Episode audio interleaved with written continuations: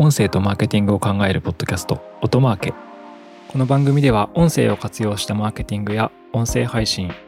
音声に近い領域の広告やアドテクコンテンツについてお話ししていきます。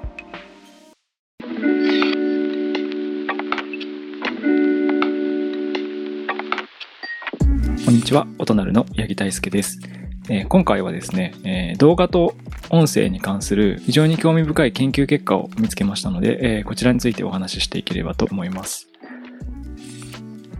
で、日々ですね、私、あの、いろんな調査ですとか、まあ、その研究結果とかを調べてですね、あの、音声とか動画とかマーケティングに役立つようなメディアの価値とかっていうことについて結構考えているんですけども、えっと、2020年に出てたですね、とある論文を見つけまして、でそれが何かというと、えー、論文のタイトルはですね、こういう感じですね。あの、これ英語なんですけど、動画と音声のナラティブへの関与、対照的な自己報告と生理学測定という研究論文だという形です。で、えー、まあ、結構分かりづらいタイトルなんで解説をすると、これはですね、動画と音声のコンテンツを、えー、ナラティブっていうですね、物語とかストーリーテリングみたいな観点で比較した時に実はですね自分が感じたことと生理学的に現れた結果体がつまり示していることっていうのが、まあ、違いますよっていう調査結果になります。えっ、ー、と、ネイチャーですね。えっ、と、私が見つけたのは、サイエンティフィックレポーツっていうですね、ネイチャーがやってるサイトで、えー、たまたまですね、え海外のたまたま英語で音声関連のリサーチをしてたら、あの、たまたま見つけたんですけど、そうですね、2020年に、ロンドン大学のですね、研究者たちが、えー、調査してる結果が、ネイチャーって、あれですね、国際的な科学週刊誌のネイチャーの関連サイトにアップされていたという感じですね。で、3万文字ぐらいの英語のレポートなんですけど、えー、ロンドン大学の実験心理学の研究者の人たちが調査した研究結果になっています。で、調査の内容だけ話したんですけど、まだ全然抽象的だと思うんで、まあ、結論をもう言ってしまうとですね、これね、面白いんですよね。えっと、なんか物語を動画と、まあ、映画ですかね、この場合は。と、あと音声の読み上げで、まあ、伝えましたと。で、研究対象者にその物語、同じ物語を動画と音声両方で見てもらったと。で、みんなですね、自己申告ではどっちがこう、まあ、印象に残りましたかとか、そういうようなことを調査したわけなんですけど、どっちがこう、なんでしょうね、印象的でしたかみたいなことを言ったんですかね。で、みんな、あの、口を揃えてですね、ビデオだっていうわけですね。あの、映像の方がこう印象的でしたみたいな。なんですけど、これ並行して、いろんなセンサーで動画を見てた時と、音声を見てたとき、で、同じ物語ですね。同じストーリーで比べた結果ですね、実はあの、音声だけを聞いている時の方が、あの、強い生理学的な反応があったと。手首のセンサーとか心拍数、そして、皮膚の電気活動みたいなところとか体温上昇。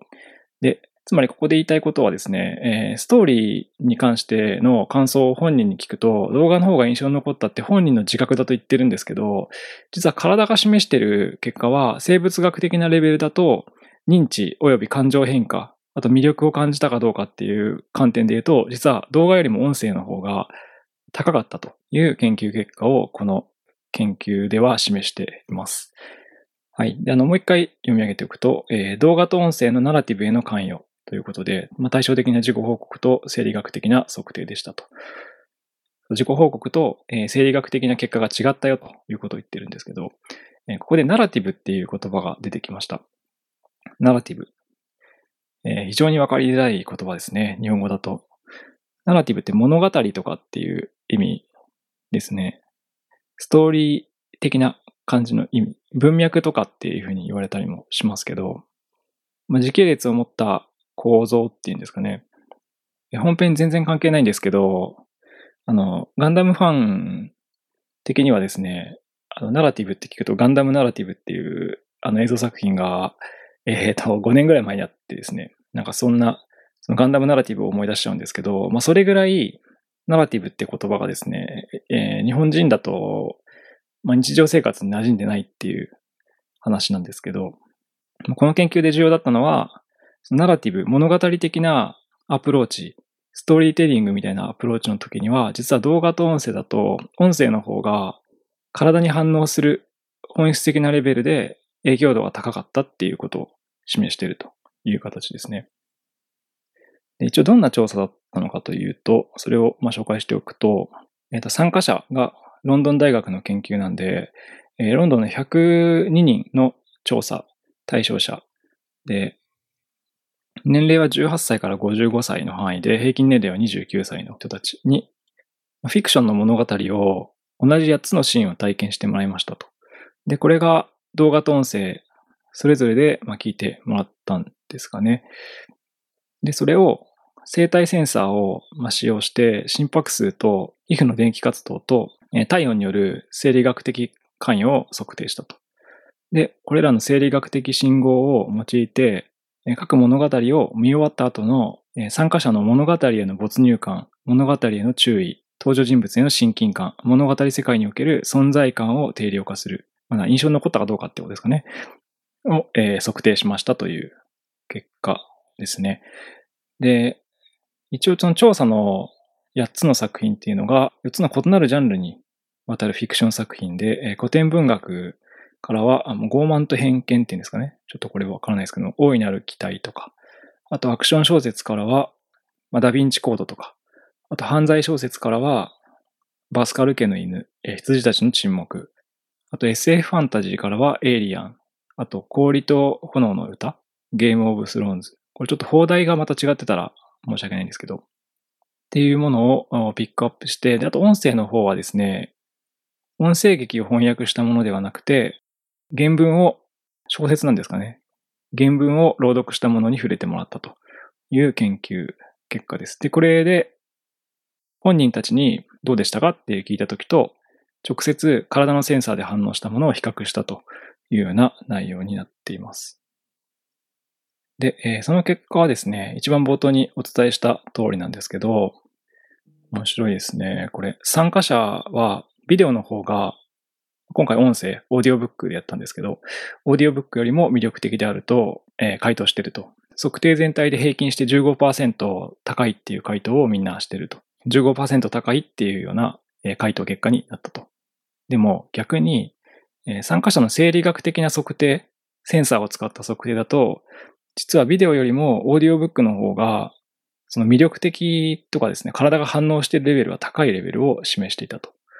いうことが、まあ、この調査の結果となっています。で、これ、非常にあの、私はですね、音声っていうのが、まあ、臨場感とか没入感がものすごいあるんじゃないかっていう仮説を、このポッドキャストの以前のエピソードでも話したことがあるんですけど、なかなかこれを裏付ける結果がなくてですね、なんか感覚的にはそうっぽいんだけど、実際のところどうなのかっていうところでの裏付けがなかったんですけど、これも完全に、あの、音声はこのナラティブで語ったとき、これはナラティブ限定でのね、調査ですけど、動画の実は性能を超えると。しかもこれ面白いのは本人たちは動画の方が印象に残ったって思ってるんですけど、体が示している反応は無自覚ですね。無自覚で音声の方が影響度が高かったということが示されていると。で、なんかラジオとなんでしょうね、テレビを比較してる人なんていないと思うんですけど、なんかラジオのリスナーの方がその配信者のことが好きになるとか、あと身近に感じるとか、親しみやすく感じるとかっていうのは全部ここと通じてるんじゃないかなっていうのが思ってて、なんかテレビで見たタレントさんのことをそこまで好きになるってことって、なんか所詮は画面の向こう側の人なんでないんですけど、音声の場合はそれがあの、結局目をつぶれば隣にいるんじゃないかっていう感覚で、まあ、イヤホンつけてたりした時なんかなおさらだと思いますけど、隣で喋ってくれてるんじゃないかみたいな感覚で、身近に感じるんじゃないかっていう仮説があって、で、それを結構示してる結果なんじゃないかなというふうに、まあ、この調査結果を見て思いました。で、えー、なんか考察というか、なぜなのかっていうこととかも書かれてるんですけど、まあ、それはちょっと後半でまた紹介していきたいと思います。Audio and Marketing Automatic. Shipping can make or break a sale, so optimize how you ship your orders with ShipStation. They make it easy to automate and manage orders no matter how big your business grows. And they might even be able to help reduce shipping and warehouse costs. So optimize and keep up your momentum for growth with ShipStation. Sign up for your free 60-day trial now at shipstation.com and use the code POD. That's shipstation.com with the code POD. はい。後半では動画と音声のナラティブへの関与っていう調査結果についての、まあ、結果と、 その理由の分析みたいなところの話をしていければと思います。はい。と言ってもですね、前半であの結論は言ってしまったので、まあ一部重複になるんですけど、8つの物語を聞いたときに動画と音声だと、実は本人たちは動画を見た時の方がエンゲージレベルですね。あの、印象度とか、そこに対しての反応とかが高かったっていうふうに報告してるんですけど、まあ、実は体の反応、身体的な反応を見ると、センサーによる調査ですね。動画の時よりも音声の方が、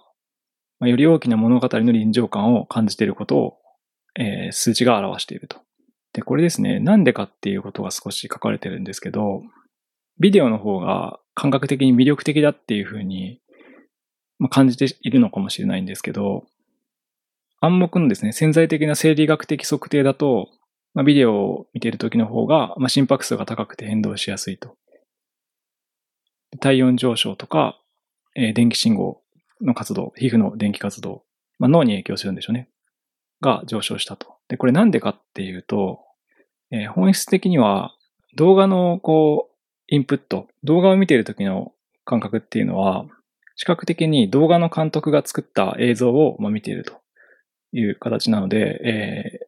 コンテンツに触れた人がですね、受動的に処理してるんじゃないかと。目に見て聞こえているものを、まあ、こう感じてると。あの見てるという感じなんですけど、あの、音声の場合って、音声で物語を聞いたときはですね、あの、もう絵がないので、耳だけで入ってきた情報を脳でそのシーンとかを自分の中で作り上げてるんじゃないかと。物語を脳内でシミュレーションしてるんじゃないかと。で、こういう仮説によってですね、え、体が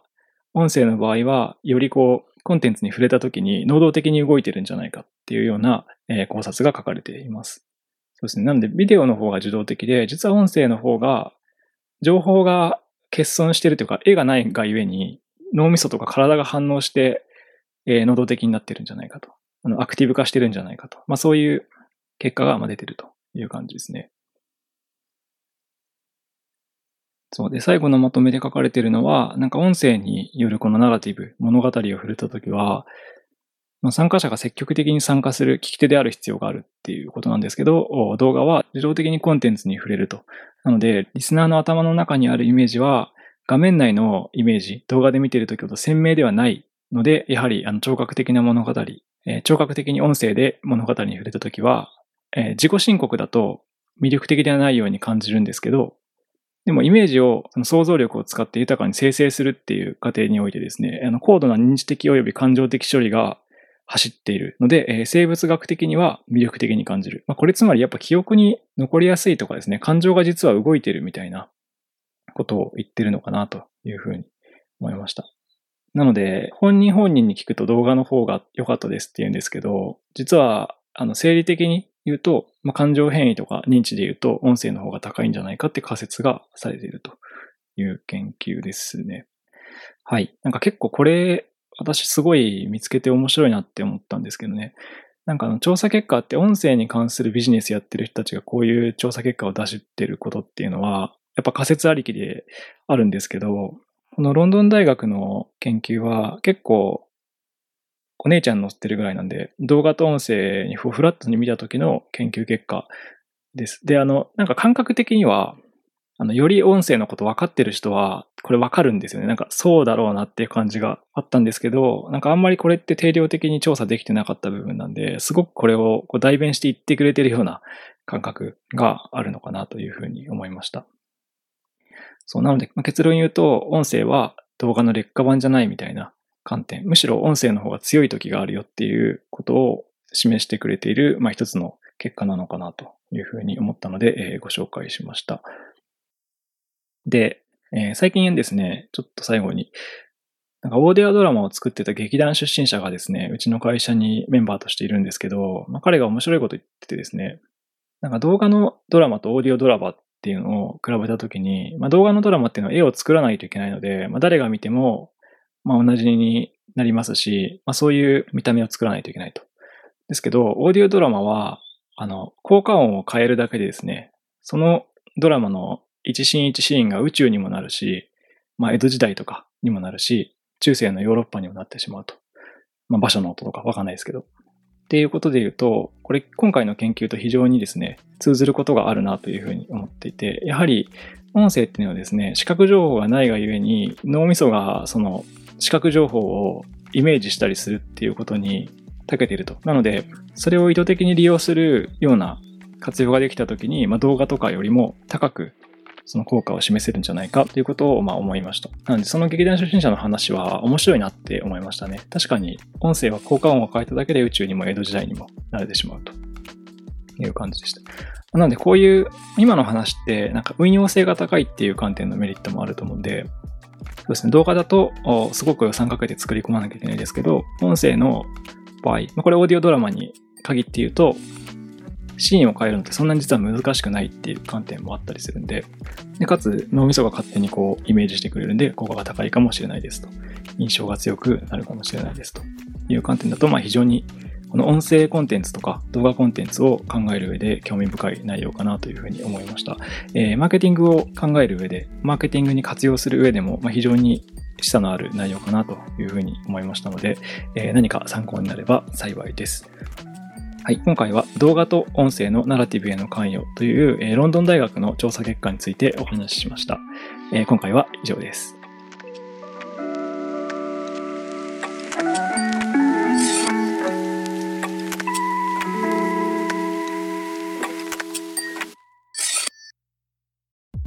音声とマーケティングを考えるポッドキャスト、音マーケ。Apple Podcast や Spotify など、ポッドキャストのプラットフォームのフォローボタンを押して、ぜひ購読をしてみてください。定期的に有益な情報をお伝えできると思います。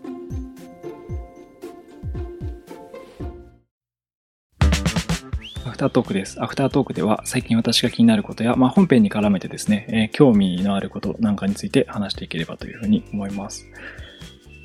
はい、えー、本編ではですね、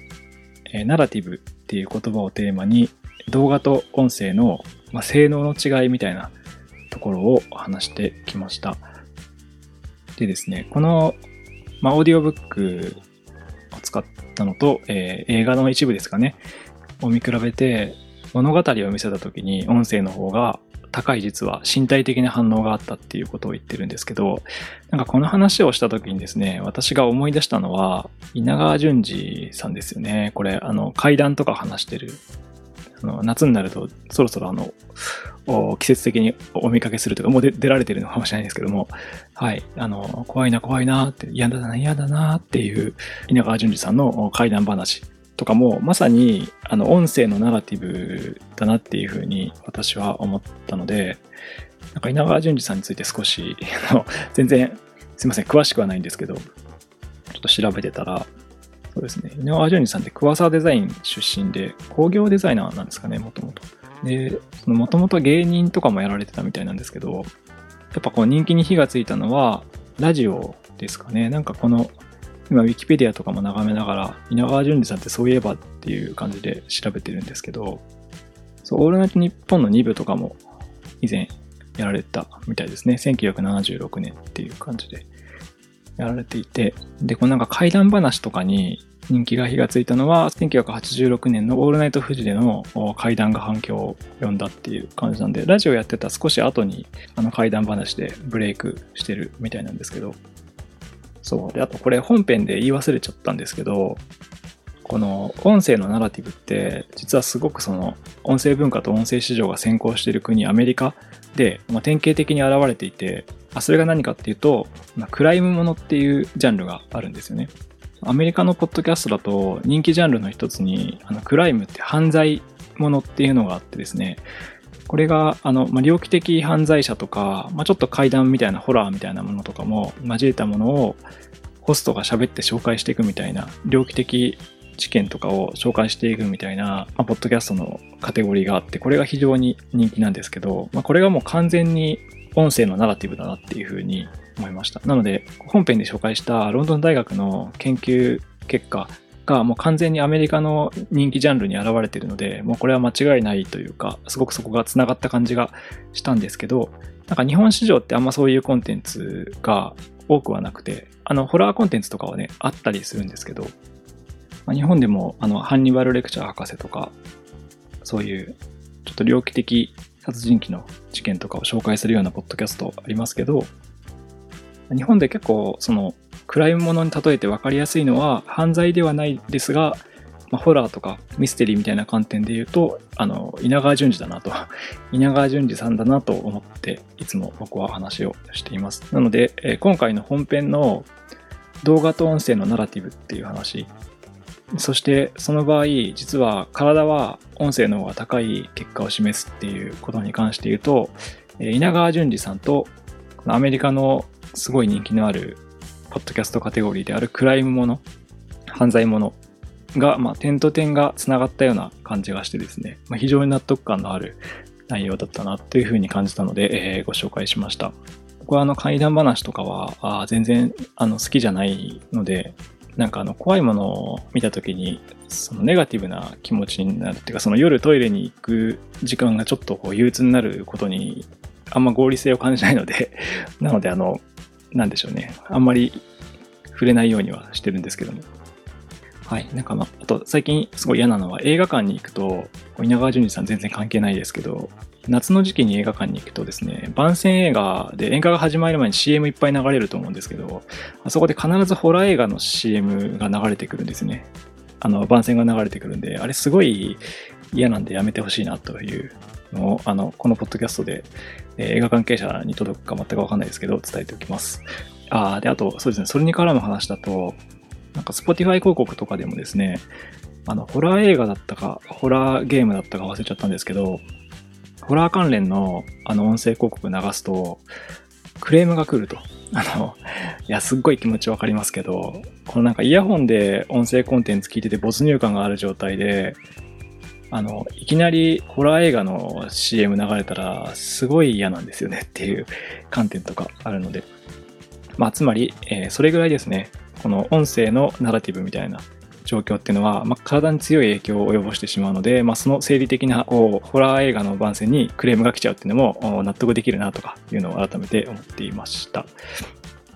はい。ということで、え今年も稲川淳二さんをもしですね、見る機会があったら、なんかそんなことも考えながら、音声のナラティブっていう観点も考えながら、頭の片隅にですね、置きながら見てみると、また違うものが見えてくるかもしれないなと思ったので、えそんな話をしてみました。はい。ということで、え今回のアフタートークは以上です。